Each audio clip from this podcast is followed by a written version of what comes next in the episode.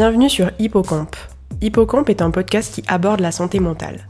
Ce podcast donne la voix à celles et ceux qui traversent ou ont traversé une période difficile, mais aussi aux accompagnants, aux soignants, qui apportent leur aide, leur savoir et leur soutien sur les chemins du rétablissement. Retrouvez des témoignages, des interviews de professionnels, des ressources et bien plus. Ce podcast informe, donne des clés, mais ne se substitue en aucun cas à la rencontre avec un professionnel de santé. Bonne écoute. Dans le dernier épisode sur les attaques de panique, Marielle nous a parlé très brièvement du traumatisme. Nous allons aller encore un peu plus loin aujourd'hui et voir comment le traumatisme peut être un facteur important, voire un déclencheur de mal-être ou de problématiques en santé mentale. C'est un épisode un peu particulier aujourd'hui puisque nous n'aurons pas de témoignage mais un invité d'honneur. Bonjour Julien et merci d'avoir accepté mon invitation. Julien, vous êtes psychologue, psychothérapeute, formateur et également fondateur du modèle Incorporé. J'ai aussi découvert que vous aviez traduit le livre de Janina Fischer Dépasser la dissociation d'origine traumatique. Est-ce que vous pourriez nous en dire un petit peu plus sur votre parcours et qu'est-ce qui vous a amené à vous intéresser de près à la question du traumatisme?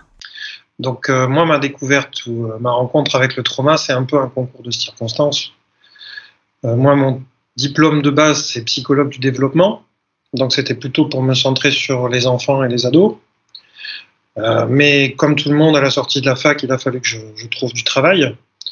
Et dans, comme ça a été très compliqué pendant longtemps, j'ai décidé d'ouvrir mon cabinet. Et la seule opportunité que j'ai eue à ce moment-là, c'était de faire des expertises en fait auprès de victimes. J'avais des contacts avec la brigade de protection de la famille à l'époque à Bordeaux, et donc ben, j'ai pu les rencontrer pour voir avec eux quelles étaient leurs attentes en fait, qu'est-ce que c'était qu'un document euh, au niveau de la justice, qu'est-ce qu'ils attendaient comme expertise exactement. Moi, j'avais fait dans mes stages auparavant, j'avais déjà travaillé dans des services spécialisés avec la justice, donc j'avais une expertise au niveau des écrits déjà. Et donc, du coup, on a fait des essais, comme c'est comme ça que je me suis retrouvé à devoir faire des expertises de victimes. Et donc, j'ai baigné dans le trauma dès le début, euh, sans vraiment bien savoir ce que c'était, parce que les cours de psychotraumatologie à l'époque, ça n'existait pas vraiment à la fac. Il y avait de la psychopatho, mais le trauma, c'était euh, comme le reste, hein, on, passait assez vite dessus finalement, et c'est assez difficile à appréhender rien que par les mots, rien que par les concepts. Là, par contre, je me suis retrouvé moi avec bah, des vrais patients traumatisés très vite et qui, en plus, une fois qu'ils avaient été euh, là pour euh, bah, déposer dans le cadre de l'expertise, déjà qu'ils avaient dû en parler avec euh, la police, ensuite m'en parler à moi, ils avaient qu'une envie, c'était passer en mode thérapeutique pour aller mieux. Donc du coup, bah, ça m'a moi confronté à une décision, est-ce que je, je veux soigner des traumas ou pas? Et donc j'ai fait ce choix-là, et donc c'était en 2006, on est en 2023, et j'ai pas arrêté. Donc du coup, vous êtes formé euh, d'abord en tant que psychologue et puis après, vous avez fait des formations spécialisées sur l'accompagnement au trauma. Exactement. Euh, et comment on peut définir finalement? Qu'est-ce qu'un traumatisme? Alors, un traumatisme, euh, déjà, il y a une grande confusion sur ce terme actuellement parce que c'est un terme qui est très à la mode. Et il y a une confusion sur ce qui est à l'origine de ce qu'on appelle un trauma et sur le trauma lui-même la, confusion qui est faite souvent, c'est l'événement. Les gens pensent qu'un trauma, c'est un événement. Donc, par exemple, si j'ai eu un accident de voiture, ça veut dire que je suis traumatisé. Alors que le trauma en lui-même, en fait, c'est la conséquence de l'événement. Ce qui fait qu'en fait, le traumatisme en lui-même, c'est bien comment on a pu réagir et comment on a pu digérer un événement ou plusieurs événements compliqués dans notre vie. Donc le, trauma arrive à la fin, en fait, c'est le résultat. Hein, c'est pas l'événement en lui-même, encore une fois. Donc il y a besoin de faire cette distinction-là euh, pour savoir sur quoi on travaille. Hein, et ça nous permet aussi d'emblée euh, de nous de réaliser qu'en fait on a, on a survécu à, cet événement. Hein. Déjà on s'en est déjà sorti puisque pour être traumatisé il faut être vivant. C'est déjà une bonne nouvelle. On s'en est sorti.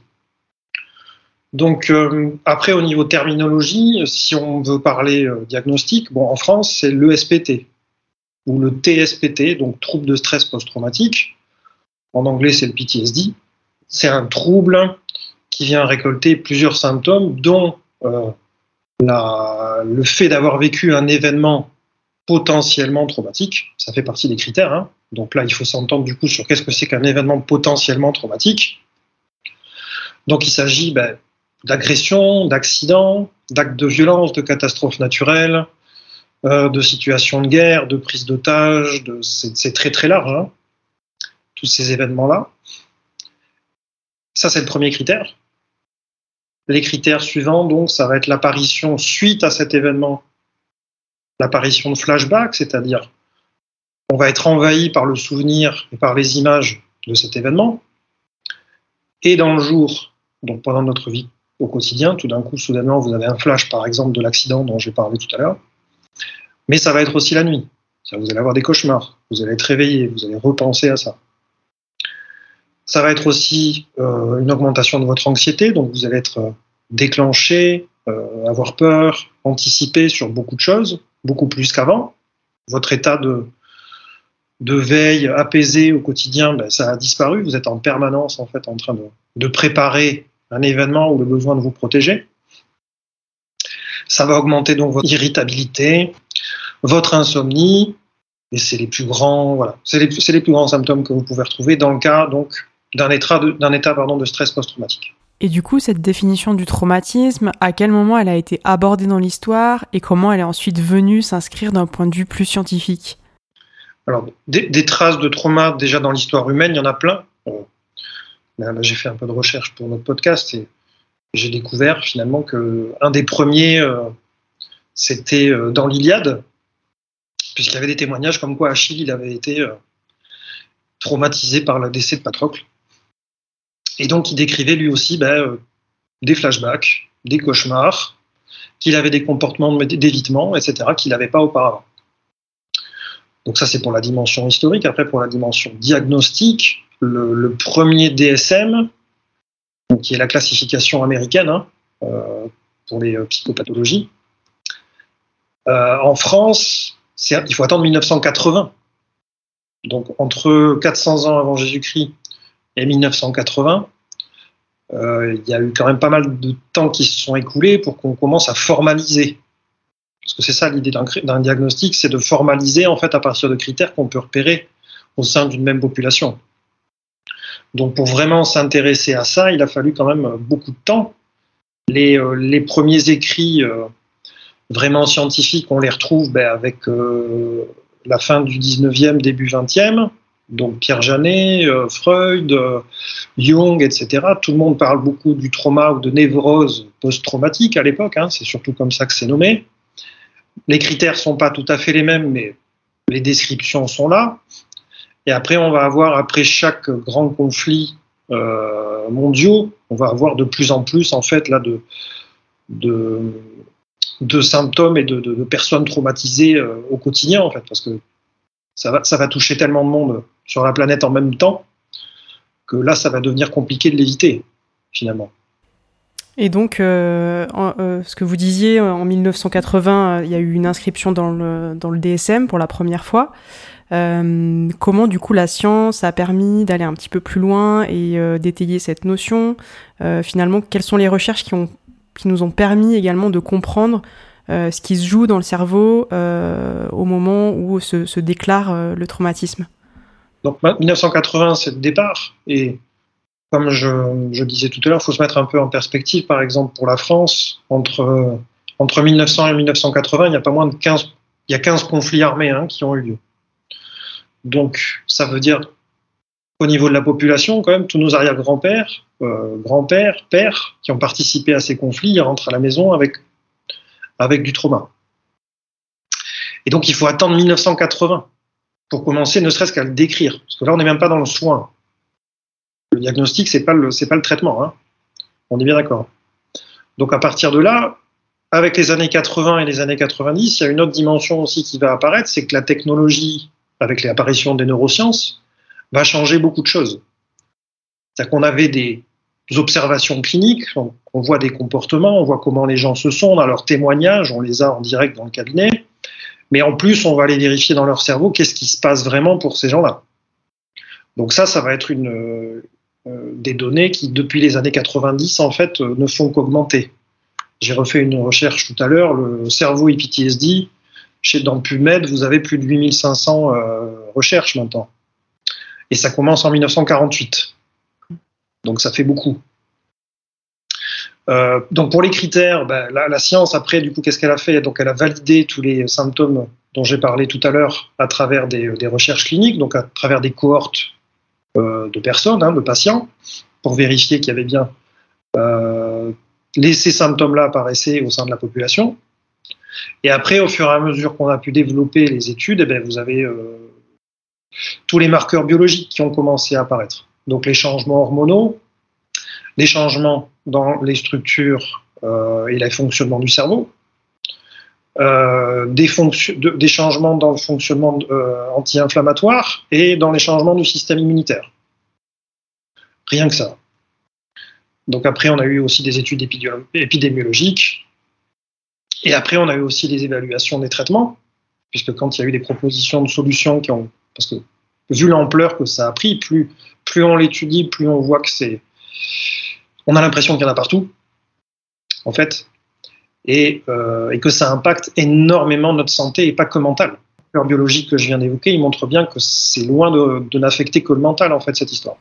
Puis souvent, on, parle beaucoup de ce qui s'est passé sur des événements qui sont reconnus comme traumatiques, comme euh, par exemple euh, la guerre, les accidents de voiture, ce que vous avez dit un petit peu tout à l'heure, mais on peut aussi peut-être négliger un peu tout l'impact traumatique d'une enfance, par exemple, qui est vécue de manière répétée dans la violence, des choses qui sont un peu plus insidieuses en fait et qui peuvent pour, autant laisser également beaucoup de séquelles à l'âge adulte. C'est ça, c'est le problème de ce que j'évoquais tout à l'heure concernant la confusion. Un, événement n'est pas un trauma. Ça ne veut pas dire donc qu'il y a des événements traumatiques et d'autres qui ne le sont pas. D'ailleurs, il y a une évolution au niveau des critères entre DSM-3, DSM-4 et DSM-5. Euh, par exemple, quand j'avais fait, j'ai fait deux ans de thèse moi sur la blessure chez les sportifs de haut niveau, et donc en quoi ils étaient traumatisés. L'objectif de ma thèse, c'était donc euh, de montrer les effets d'une thérapie qui s'appelle le MDR. Et donc, quand j'avais fait ma revue de littérature, ce que j'avais trouvé, c'était que dans le DSM-4, vous une blessure pour un sportif de haut niveau, ça n'était pas considéré comme un événement potentiellement traumatique. Donc ça veut dire quelqu'un qui avait une double fracture tibia péronée, qui pouvait plus marcher pendant des mois, qui était dans une détresse absolue parce qu'il pouvait plus s'entraîner, etc., et qui donc même potentiellement était euh, en danger financièrement parce qu'ils ne savaient pas s'il allait poursuivre sa carrière, pour eux, c'était pas un danger, ça. Et ça a changé dans le DSM-5. Dans le DSM-5, c'est apparu. Donc l'ouverture, effectivement, sur qu'est-ce qui fait que pour nous, cet événement va être perçu comme dangereux, parce que ça, c'est une clé, c'est bien plus pertinent, finalement, comme critère. Ce que vous disiez aussi tout à l'heure par rapport aux enfants mmh. et aux adolescents, c'est très important par rapport à ça ce qui est dangereux pour un enfant, c'est pas ce qui est dangereux pour un adulte. Et puis du coup, j'imagine qu'un événement potentiellement traumatique n'est pas vécu de la même manière par tout le monde en fait. Exactement. Là, par contre, on sait par exemple en termes d'épidémiologie, on sait que par exemple pour des gens qui ont été victimes de catastrophes naturelles, par exemple, si c'était l'événement qui était déterminant, on aurait 100% de la population. Si c'est l'événement, tout le monde a eu la même catastrophe naturelle, tout le monde a perdu sa maison, tout le monde a perdu des gens autour de lui, donc c'est 100%. Ben non, mm. c'est pas le cas. C'est mm. toujours entre 25 et 30% à chaque fois. Donc ça veut dire qu'il y a une partie de la population qui arrive à digérer. Ça ne veut pas dire qu'ils n'ont pas de symptômes.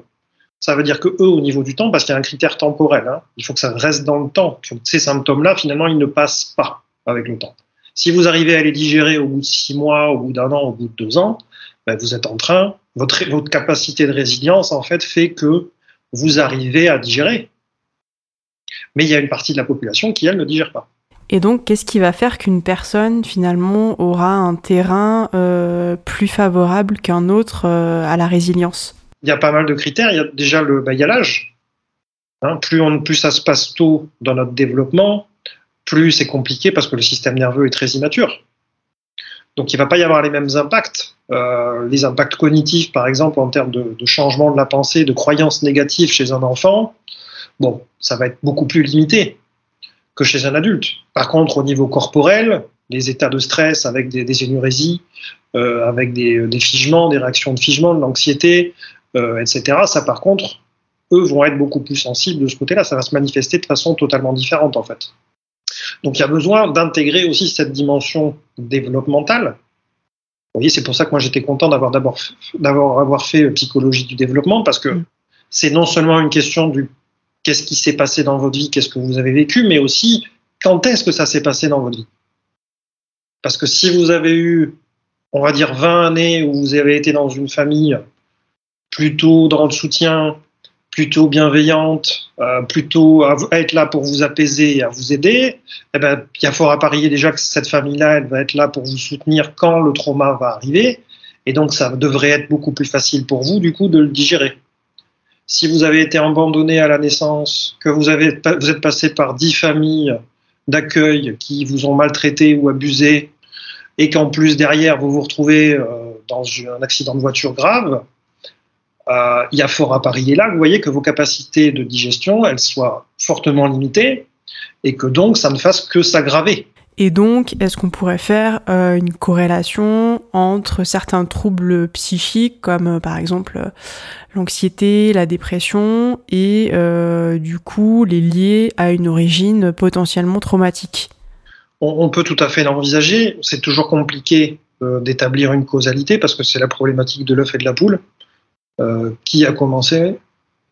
Est-ce que c'est le trauma qui a créé la dépression? Est-ce que la dépression a favorisé euh, l'apparition du trauma derrière pour les raisons que j'ai évoquées tout à l'heure? Ça, c'est compliqué. Du coup, euh, dans les recherches, ce qu'on fait, c'est qu'on parle de comorbidité. C'est-à-dire qu'il y a une apparition à la fois de la dépression et en même temps, quand vous reprenez l'historique du patient, vous voyez que potentiellement, il y a des événements qui ont pu faire trauma aussi. Donc là, en fait, pour moi, ce qui va déterminer si c'est la causalité, c'est le soin. Si une fois qu'on a fini la thérapie, vous voyez, qu'on a traité les traumas, la dépression s'en va, il y a fort à parier. Là, on peut dire du coup qu'il il y avait sûrement une causalité. Et donc cette histoire de comorbidité, elle est très importante parce qu'on retrouve du coup le trauma dans beaucoup euh, de troubles. Hein.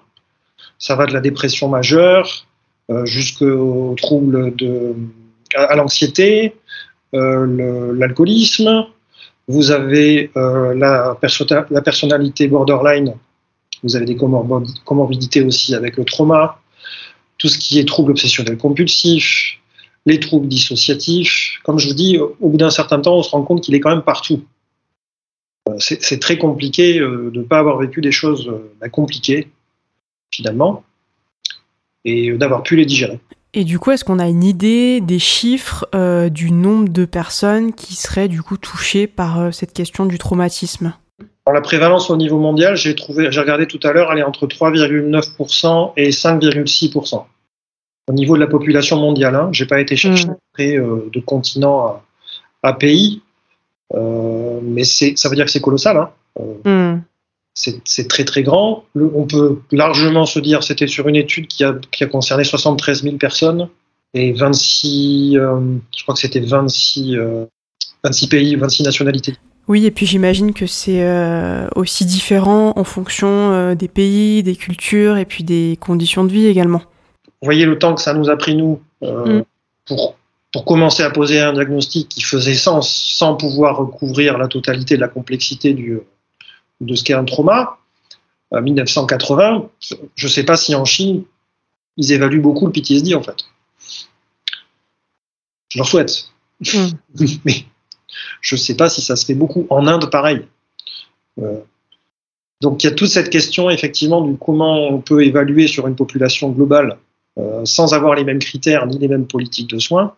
Ça reste très compliqué. Donc on peut, là on a une tendance, mais on sait que ça prend beaucoup plus de place que ce qu'on croit. Euh, en tant que clinicien, enfin tous les gens qui bossent dans le trauma s'en rendent bien compte. Quand vous apprenez à bien lire euh, les signaux, vous vous rendez bien compte que c'est bien plus que cela au niveau de la, au niveau de la population. Puis j'imagine qu'en fonction des formations des thérapeutes, peut-être qu'il n'y a pas aussi euh, les, les, mêmes diagnostics ou les mêmes mots qui sont posés. si je prends l'exemple par exemple de la psychanalyse, c'est une comment dire, c'est un, courant de pensée qui va quand même un petit peu moins dans l'appréhension du trauma, contrairement euh, à des thérapies euh, un peu plus récentes euh, qui, visent à accompagner vraiment spécifiquement sur la question du trauma. Vous avez totalement raison. On a un problème de consensus sur qu'est-ce qu'on appelle trauma.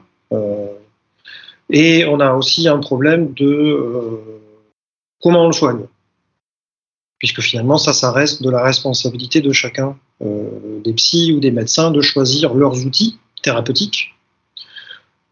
Il y a heureusement, on va être positif, depuis, euh, depuis les années 90, depuis qu'il y a beaucoup de, thérapies spécifiquement orientées sur le trauma qui se développent, il y en a de plus en plus qui sont évalués et donc on peut comparer.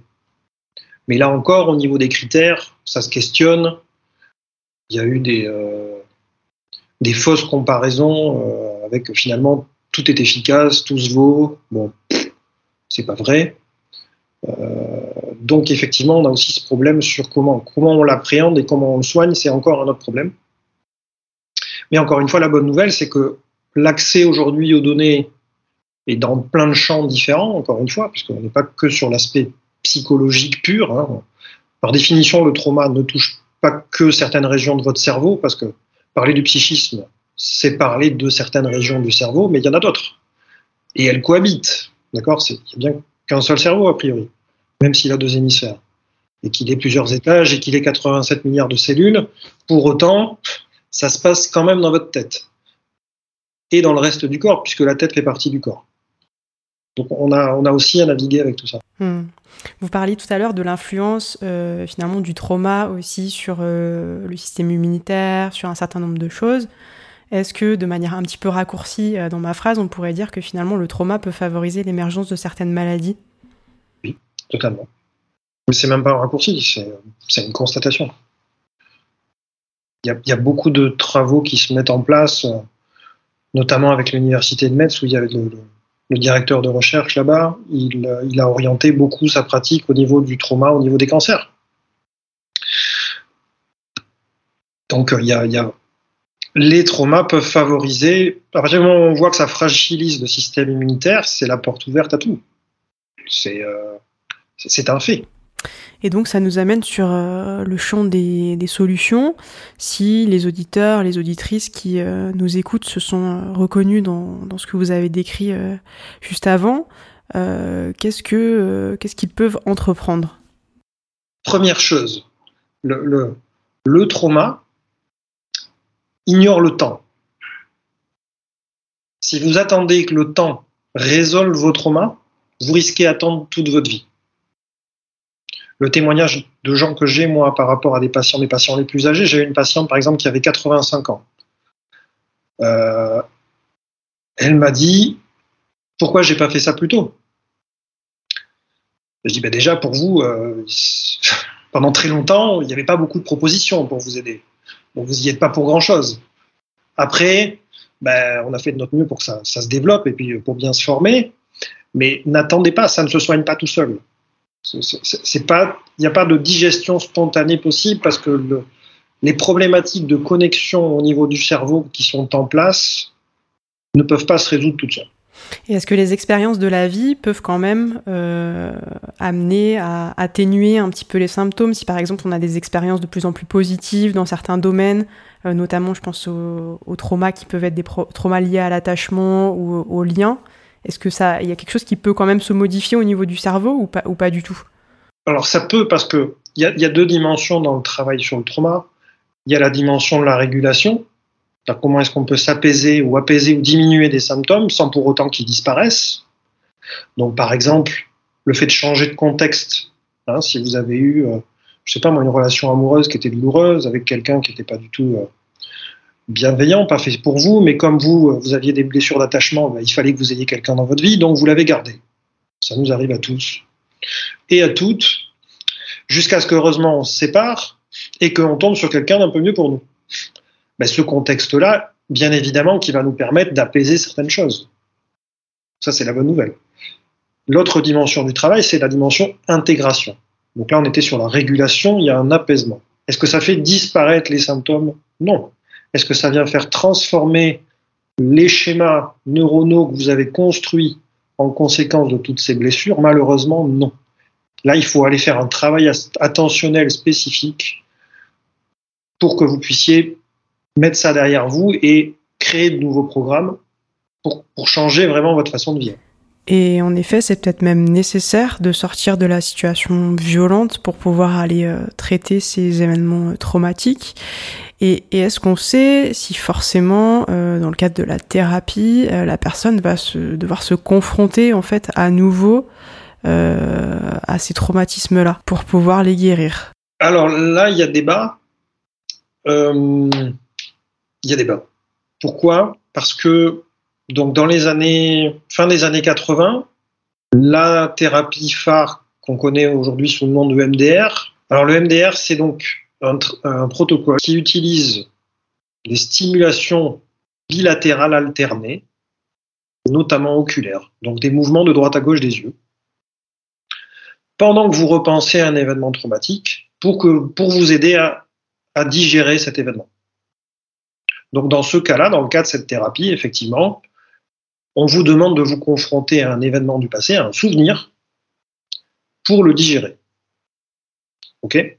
Donc ces approches existent, il y en a plusieurs, qui utilisent toujours le même format, avec des modifications au niveau du protocole, avec des modifications d'utilisation du système visuel, parce qu'il y en a une autre qui s'appelle par exemple le brain spotting, qui elle utilise un point dans l'espace et pas des mouvements des yeux, mais le protocole reste le même. On part d'un truc du passé.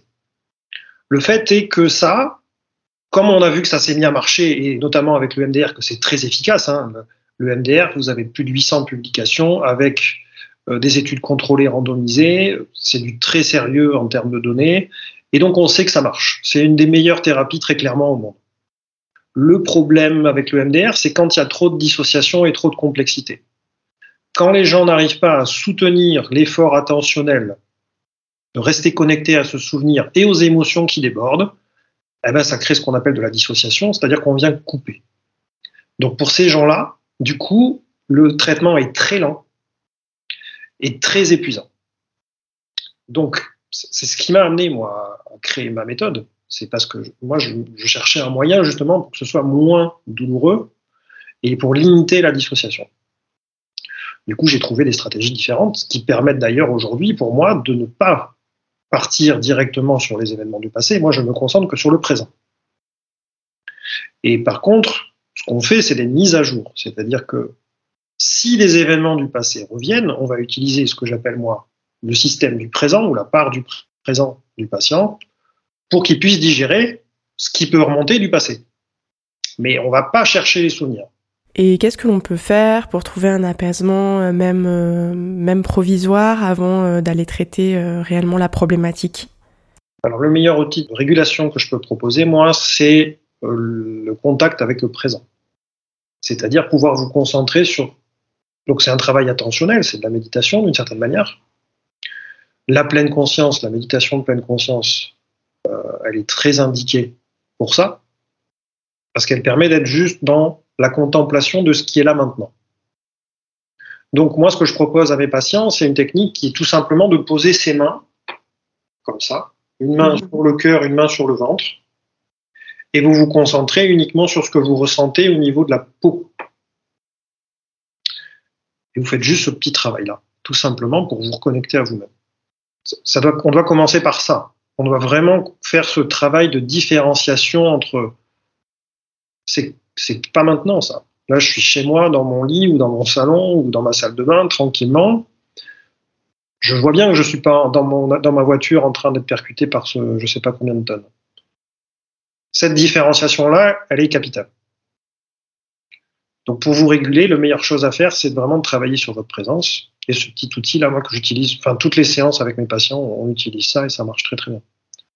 Donc j'entends en effet que le passage par le corps est euh, vraiment important et comment faire pour euh, réussir à franchir la porte euh, d'un thérapeute de manière plus sécurisée? Alors bon, ça c'est une question compliquée. La, la première, c'est que déjà, être en sécurité quand on est traumatisé, par définition, c'est pas possible. Donc si on attend d'être en sécurité pour aller en thérapie, on va jamais y aller. Ça veut dire qu'il faut qu'on accepte qu'il y a un niveau d'insécurité interne qui est traumatique et que donc on doit l'amener avec nous dans l'espace thérapeutique. Ensuite, trouver le bon espace thérapeutique pour le travailler. Ça, c'est la deuxième question. C'est compliqué, pourquoi? Parce que, un, comme on a dit tout à l'heure, le trauma est très à la mode et que donc tout le monde devient soignant du trauma ou euh, guérisseur du trauma en un rien de temps. Bon, moi, ça m'a pris 16 ans et j'apprends encore des trucs. Hein. Donc, déjà, méfiez-vous des gens qui viennent juste d'être formés. non pas parce qu'ils sont incompétents, mais parce qu'ils manquent des, au moins d'expérience. Vous avez besoin de savoir déjà si ces gens, un, ils sont formés en psychotraumatologie, c'est-à-dire qu'ils connaissent le trauma, donc ça veut dire qu'ils connaissent la dissociation aussi, ok, et qui en plus sont formés à une technique qui soigne, parce que c'est pas la même chose. Quand, vous avez tout ça, donc vous appelez, vous prenez rendez-vous, vous risquez d'avoir du temps devant vous en liste d'attente. Quand vous arrivez avec eux, il va falloir voir est-ce que ça match entre vous? Est-ce que vous allez pouvoir euh, autoriser vos parts, vos blessures à venir s'exprimer dans cet espace-là avec cette personne? Mais peut-être que non. Ça va être plus ou moins facile avec certaines personnes au début. Donc ça veut dire qu'il faut aussi vous donner du temps par exemple, moi, je peux donner un temps à mes patients. On va se donner, par exemple, je veux dire, on va se donner trois séances pour travailler ensemble. On voit ce que ça donne. Parce que l'idée, c'est pas de, c'est de vous aider. C'est pas de vous faire perdre votre temps. Donc, se réengager dans un processus douloureux avec quelqu'un avec qui c'est compliqué euh, et perdre du temps, perdre de l'argent, etc. Ben voilà, c'est pas souhaitable. Hmm. Donc ça veut dire qu'on peut s'autoriser quelque part aussi à euh, changer de thérapeute si euh, le contexte ou l'alliance elle est pas bonne. Il faut parce que c'est pour mm. vous venez, c'est pas pour le thérapeute. Lui normalement il fait de son mieux pour vous aider, il se forme, il apprend. S'il n'est pas en mesure, si elle n'est pas en mesure de vous aider, c'est ok. Tout le monde a ses limites. Hein c'est pas un peu, c'est l'admettre suffisamment tôt pour que vous, dans votre démarche de soins, vous perdiez pas plus de temps que ça.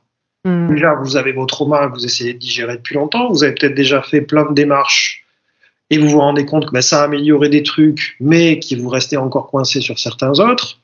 Vous voulez y aller, ben, vraiment, oui, vous avez raison. S'autoriser, c'est primordial. C'est de votre soin dont il est question. C'est à vous à vous en occuper.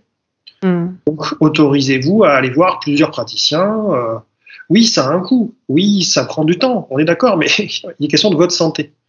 Hmm pour moi, ça, ça n'a pas de prix. C'est euh, le, soin de soi, c'est ce qui, c'est ce qui doit être prioritaire. Donc, euh, autant vous vous installer dans un travail avec la personne qui vous convient. Hmm. Et c'est vrai, ça me fait rebondir ce que vous êtes en train de dire sur euh, c'est votre santé. oui, parce que la santé mentale, c'est quelque chose d'aussi important que la santé physique, et on est en train de le voir ici aussi. C'est les deux sont en lien, en fait. Ben, on est en train de reconnecter. C'est quelque chose qui a été déconnecté depuis bah, au moins Descartes. Euh, je pense donc je suis, le corps n'existe pas. Euh, on est en train de recoller les morceaux. Et euh, mm. nous, en tant qu'occidentaux, on a besoin de repasser par la science. Donc on attend que ce soit validé pour s'autoriser. Mm. Et la science, c'est lent comme process. des fois, vous avez le droit de prendre des raccourcis, hein, de vous dire bon, c'est pas validé, mais ça me fait du bien, hein, donc j'y vais. C'est aussi possible. D'où euh, du coup euh, euh, votre, votre formation et puis la mise en place d'Incorporer, de montrer que c'est important de prendre en compte le corps dans la prise en charge du psychotrauma. Mais c'est surtout que plus les recherches avancent et plus c'est nécessaire en fait, vous n'avez pas le choix. Si on veut mm. vraiment tout traiter, on n'a vraiment pas le choix. toutes les études récentes, moi, que je, que je suis viennent montrer que euh, c'est aussi, par exemple, le sens de l'équilibre. On a le système vestibulaire qui gère l'équilibre avec le cérébellum. Le cérébellum, c'est un, noyau qui est derrière, là, c'est une grosse partie du cerveau qui est, qui circulaire comme ça, et pendant très longtemps, on nous a dit que ça servait à rien. Mm. Bon, ben, finalement, c'est aussi blessé dans le trauma. Ça vient empêcher et limiter nos mouvements, et du coup, il ben, faut s'en occuper. Euh, c'est comme les cellules gliales. Pendant longtemps, on nous a dit euh, les cellules gliales dans le cerveau, ça sert à rien. Sauf qu'il y en avait plus que de neurones. Finalement, ça sert à un truc. Et du coup, concrètement, euh, la, thérapie incorporée, est-ce que vous pouvez nous en dire quelques mots? Comment ça, comment ça se passe? Qui sont les professionnels qui sont formés? Comment on peut trouver un professionnel qui peut nous accompagner avec cette démarche-là? Alors, bah, incorporé, je l'ai lancé moi depuis trois ans. Maintenant, hein, les, formations formalisées, je les ai lancées. c'est la quatrième année puisque j'ai commencé en 2019. C'était en septembre 2019. Et euh, du coup, ben là, il y a à peu près euh, un peu moins d'une centaine de praticiens en France qui sont formés. Comment ça se passe? Euh, On vient vraiment vous solliciter à être présent. On vient vraiment vous entraîner à être présent, ça c'est certain. On vient aussi vous entraîner à vous reconnecter à votre corps, c'est certain aussi. Et ensuite, dans le travail qu'on fait, on fait un travail sur ce qu'on appelle les parts. Donc, dans les, euh, les problématiques du trauma, c'est qu'on peut accéder à une sorte de fragmentation de notre personnalité. Ok Et donc, cette fragmentation, elle va demander une réintégration. Donc, ça veut dire qu'on a différentes parts ou différentes dimensions de nous, hein, appelez ça comme vous voulez. Et donc, ça, ça vous est peut-être déjà arrivé de vous dire, bon, mais non, j'aime pas quand je réagis comme ça. Admettons. Quand vous vous mettez en colère, on va dire que vous voyez, quand vous vous mettez en colère après une amie ou après un ami, vous aimez pas quand vous êtes en colère. Vous avez l'impression que c'est pas vous. Vous dites, mais c'est pas moi, ça. Pour autant, c'est vous qui, qui avez été en colère. Bon, ben, on pourrait dire qu'il y a une part de vous qui contient de la colère avec laquelle vous n'êtes pas en super bonne relation. Un objectif thérapeutique avec Incorporé, ce serait de vous aider à travailler pour accueillir cette colère en vous, parce que si votre système nerveux doit produire de la colère, c'est pas pour rien. Il a ses raisons. Tout comme vous avez vos raisons d'avoir exilé cette part de vous dans un coin et de faire en sorte qu'elle sorte le moins possible. Pour autant, vous voyez bien que ça vous met en souffrance et en difficulté. Donc on va, nous, on va beaucoup plus travailler en fait sur un soin global de tout le système nerveux, de tout le système de la personnalité. Et quand des traumas sortent, parce qu'ils sortent, ben on s'en occupe. Mais on ne va pas les chercher, euh, comme, comme j'ai expliqué tout à l'heure, voyez, comme première porte d'entrée. C'est pas la première porte d'entrée. Et donc ça, ça se fait avec des exercices qui sont plutôt du coup physiques. Il y a, y a euh, j'ai créé un protocole qui s'appelle le protocole départ, qui est euh, qui se fait un peu sous une forme de jeu parce qu'on prend des objets pour représenter nos parts. Et l'idée après du jeu, il y a des exercices physiques, il y a mais pas. Donc, on va entraîner votre part du présent à aller communiquer avec vos parts du passé et pour qu'elles apprennent à s'écouter, pour qu'elles apprennent à échanger. Et là, tout d'un coup, vous avez donc une part du passé qui vient vous expliquer pourquoi elle est aussi en colère, euh, elle peut être en colère contre les gens à l'extérieur parce que ben, vous avez vous avez vécu des injustices par exemple dans votre vie. Mais elle peut être aussi en colère contre vous parce que ça fait 25 ans que vous la mettez au placard. Et donc, ben, moi, si j'avais été mis au placard pendant 25 ans, bien évidemment que je serais pas content non plus. Toutes les parties de vous, toutes les dimensions de vous qui vivent à l'intérieur de vous, elles sont plus ou moins blessées.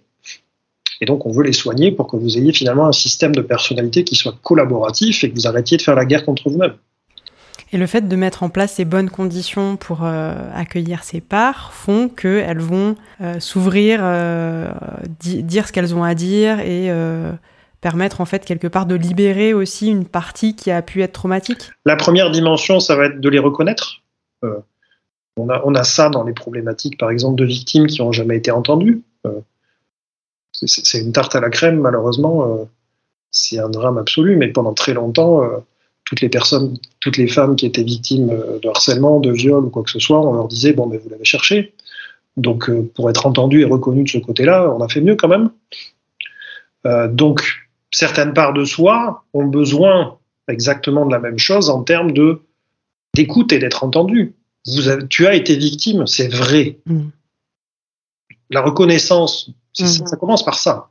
Oui, vous avez été victime, c'est totalement injuste. Donc quand on arrive à commencer à faire ça, c'est-à-dire à reconnaître que cette part de nous, ce qu'elle a vécu, ça, un, ça s'est vraiment passé, et que deux, oui, c'était injuste, là on a un peu un phénomène magique à l'intérieur de nous. Hein. il y a un soulagement qui, vient d'on ne sait pas trop où, et qui permet d'enchaîner sur la suite. C'est-à-dire qu'est-ce qui reste comme blessure? Parce que ça, ça, ça c'est un premier niveau de blessure. Ne pas être entendu et pas être reconnu dans sa souffrance, c'est un premier niveau de blessure. Ça oblige la part quelque part à s'exiler, en fait, ce que vous disiez juste avant. On lui empêche le droit de s'exprimer, parce que si elle, si elle s'exprime au travers d'une émotion, on vient lui dire, prenez l'exemple d'un enfant, euh, vous venez lui dire, mais tu n'as aucune raison d'être triste. Il est triste. Un petit garçon, une petite fille qui sont tristes. Tu n'as aucune raison d'être triste elle avec tous les cadeaux que tu as eu à ton anniversaire. Ça lui fait une belle jambe. Son système nerveux est triste, point reconnaître sa tristesse, c'est pas lui renvoyer qu'il a des cadeaux qui sont censés l'empêcher d'être triste. Non, ça marche pas comme ça. Par contre, viens faire un câlin pour voir qu'est-ce qui se passe, t'es tout triste. Et eh bien là, ça s'apaise. Vous régulez le système nerveux et là, l'enfant peut repartir jouer avec ses jouets. Aucun problème. Et ça montre bien qu'il faut d'abord commencer par reconnaître, accueillir, mm. accepter l'état dans lequel on est. J'aimerais bien ne pas être en colère. Ça suffit pas. J'aimerais bien ne pas être triste. Ben, bon, courage. Mm. C'est le, j'appelle ça le, syndrome du Père Noël. Vous pouvez toujours passer une commande au Père Noël, demandez-lui de ne pas être triste pour voir si ça marche. Et si votre part du présent, vous pouvez aller dire à cette part que cette part de vous a le droit d'être triste. Vous pouvez essayer de faire ça, on peut autoriser cette part de vous à être triste. Ben, ça marche mieux que le Père Noël. Et du coup, est-ce qu'il peut y avoir une cohabitation des parts? Parce que du coup, j'imagine qu'il y en a peut-être dans certaines situations plusieurs. Ben, c'est un vrai challenge, du coup, c'est pour ça qu'on s'amuse beaucoup avec mes collègues. C'est on est un peu dans un jeu d'échecs, là, essayer d'aider les parts à collaborer les unes avec les autres. Mais oui, c'est ce qui se met en place après derrière. Il y a un apaisement global du système. Il y a vraiment une collaboration, c'est-à-dire que vous faites équipe. Vous faites équipe avec vous-même. C'est bête à dire. Quelque part, c'est dramatique qu'on réalise qu'on en est là à devoir se dire bon, ben, arrêtons de nous-mêmes nous mettre des bâtons dans les roues. Euh, soyons notre premier thérapeute en accueillant nos états internes quel qu'il soit, hein, que ce soit de la peur, que ce soit de la tristesse, de la colère, de la honte, on a le droit de ressentir ça. Il n'y a aucun crime qui est commis quand on ressent ça. On fait de mal à personne quand on ressent ça. Par contre, on se fait du mal quand on se l'interdit. Et ça, ça vient entretenir en fait toutes les blessures traumatiques qui ont été vécues avant, etc. Donc dès que vous commencez à débloquer ça, Là, les souvenirs traumatiques remontent. Hmm. Là, on, a, on, a, on en pagaille. c'est pour ça que j'ai arrêté, moi, d'aller chercher un souvenir. Les parts n'attendent que ça pour vous les balancer, les souvenirs, en fait. Sauf qu'il faut les aider à digérer en leur expliquant que mais c'est terminé tout ça. Parce que tu sais que c'est fini tout ça? Et donc, on va les aider à intégrer le fait qu'aujourd'hui, ben, on est en 2023 et que donc, euh, effectivement, tout ça, c'est fini. En ce moment, on entend beaucoup parler, euh, ça me fait penser à ça, du trouble dissociatif de l'identité. Euh, est-ce que c'est la même chose? Comment, comment on pourrait expliquer ça, en fait? Alors, le trouble, de, pardon, le trouble dissociatif de l'identité, c'était anciennement les personnalités multiples. Et c'est un, un niveau donc très, très élevé euh, de dissociation et de fragmentation interne qui fait qu'on peut se retrouver donc à à ce qu'on appelle switcher, c'est-à-dire que vous pouvez passer d'une personnalité à une autre. Euh, une spécificité étant que des fois, vous pouvez ne pas en avoir conscience. Donc vous avez des gens avec un TDI qui, eux, en ont conscience, ils connaissent leur part. Euh, mais d'autres, ils n'en ont pas conscience, ce qui fait qu'ils se retrouvent à, mener plusieurs vies sans le savoir. Et donc ils peuvent se retrouver, par exemple, avec des, tickets de caisse dans les poches, avec des dépenses, ou avec des voyages, ou avec des, des flashs de, de, voitures, de radar, sans se souvenir en fait qu'ils avaient pris la voiture. C'est une part d'eux qui avait pris la voiture.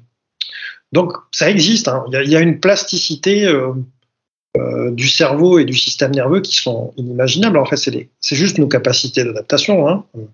Quand, vous évoluez dans le, monde des traumas et des patients traumatisés, vous réalisez à quel point ce sont des survivants en fait. Et à quel point on peut être créatif plan même neurobiologique, du coup, pour survivre. Et donc, ça crée ça. Ça, crée vraiment des, choses qui peuvent être parfois sidérantes, mais qui existent. Euh, peut-être une dernière question du coup euh, pour terminer. Euh, est-ce que vous auriez un livre, une œuvre d'art, une musique, un film, peu importe, un des, quatre à nous suggérer?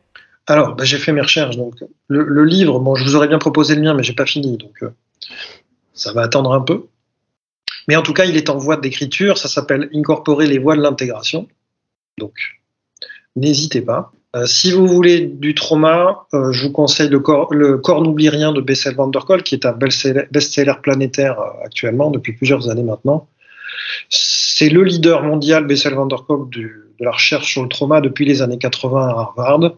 Et là, il a publié quelque chose qui est juste euh, génial et dont le monde a vraiment besoin pour comprendre l'étendue, la complexité et la nécessité des outils euh, et des enjeux de société aussi, hein, mm. parce que il va même jusqu'à proposer à la fin de son bouquin, dans un chapitre, mm. il parle des blessures, des traumas d'attachement, hein, qui eux ne sont pas reconnus dans le DSM encore. Ils sont en train encore de batailler euh, aux États-Unis pour que ça figure, pour, que, pour montrer la spécificité hein, de ce trouble-là.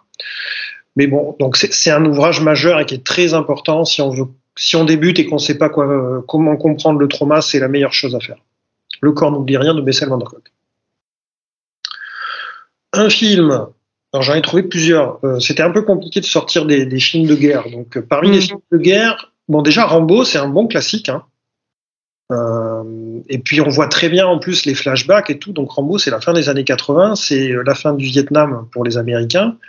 C'est un gars qui se retrouve donc avec toutes ses PTSD euh, du Vietnam à se retrouver harcelé par un flic dans une campagne où il veut juste s'installer pour être paisible. Et il pète les plombs. American Sniper avec Clint Eastwood, c'est plus récent. Euh, ce qui est très intéressant dans celui-là, c'est de voir l'évolution parce qu'au fur, et à mesure des ses missions, en fait, on voit qu'il perd le contact avec la réalité. Euh, je sais pas si vous l'avez vu, mais euh, je vais spoiler. Euh, il y a un moment donné où il rentre de mission comme ça, il y a un anniversaire et il voit dans le jardin, il y a un barbecue et son, son fils ou sa fille, je sais plus, est en train de jouer avec le chien et le chien, donc le fils est en train de se rouler par terre et le chien est en train de jouer mais au niveau de sa gorge. Et donc il, joue à le mordre mais il le, le mord pas. Ben, le, l'acteur euh, se lève et donc euh, sort sa ceinture pour attraper le chien par la nuque et commence à, comme pour le frapper. Et tout le monde est sidéré de, le voir réagir comme ça parce que lui voit une agression en fait. Donc on voit très bien que, et puis ça empire à chaque fois comme ça, il est de plus en plus déclenché. Il y a une autre scène où sa petite fille, son bébé qui est en train de pleurer dans un hôpital et où personne, aucun, aucune infirmière vient aider. Ça le met dans un état pas possible. Il est à deux doigts de péter les vitres dans, dans ça montre très bien à quel point c'est pernicieux un trauma et à quel point ça vient transformer mm. qui vous êtes parce que ça vient blesser mais tout ce que vous êtes en fait. Ça vient blesser mm. et votre vie intérieure et vos relations et votre perception du monde. Donc c'est à dire à quel point c'est important de soigner. Hein. Mm. Et un autre film qu'on peut voir, c'est éventuellement Will Hunting euh, avec Matt Damon qui date un peu mais qui est très bien lui par contre pour tout ce qui est euh, blessure d'attachement trauma d'attachement, euh, bah, c'est un très très bon film. Et ce que fait d'ailleurs euh, Robin Williams dedans, euh, c'est juste, juste très très bon parce que lui, en fait, il va vraiment passer par la relation comme levier thérapeutique.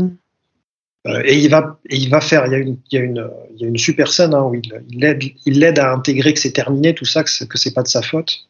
C'est très poignant émotionnellement. Si on écoute certains courants thérapeutiques, on n'a pas le droit de faire ça, hein, parce qu'il faut pas, il faudrait surtout pas toucher les patients. Vous vous rendez compte euh, manquerait plus qu'on les aide. Et, et, donc, donc euh, Will Hunting, il est très très bon pour ça. Alors, une œuvre d'art, j'ai galéré. donc, j'avoue, j'ai googlé et euh, j'ai trouvé une, une, statue qui s'appelle Mélancolie de Albert Giorgi. Et c'est une espèce de, c'est une, un espèce de personnage qui est tout effondré sur un banc. Vous irez voir la vidéo, le, la mm. vidéo sur euh, Google mais c'est très très intéressant, je trouve. il, a, très très bien perçu et il transcrit très très bien dans sa sculpture le changement postural justement d'un effondrement interne. À quel point vous pouvez vous retrouver totalement déshumanisé par les blessures que vous avez subies et à quel, et à quel point du coup ça, le corps en entier, encore une fois, il faut reconnecter la tête au corps. Comment tout le corps est impliqué par tout ça. Tout notre être est impliqué. Merci Julien d'avoir pris ce temps pour euh, cette interview et puis pour la qualité de vos propos. Euh, nous retiendrons que les recherches scientifiques avancent et nous permettent de comprendre de mieux en mieux ce qu'il se passe dans le cerveau et dans le corps. Et surtout, comment, euh, de savoir comment le soigner. J'espère que vous aurez aimé cet épisode. N'hésitez pas, si c'est le cas, à me le faire savoir. À bientôt.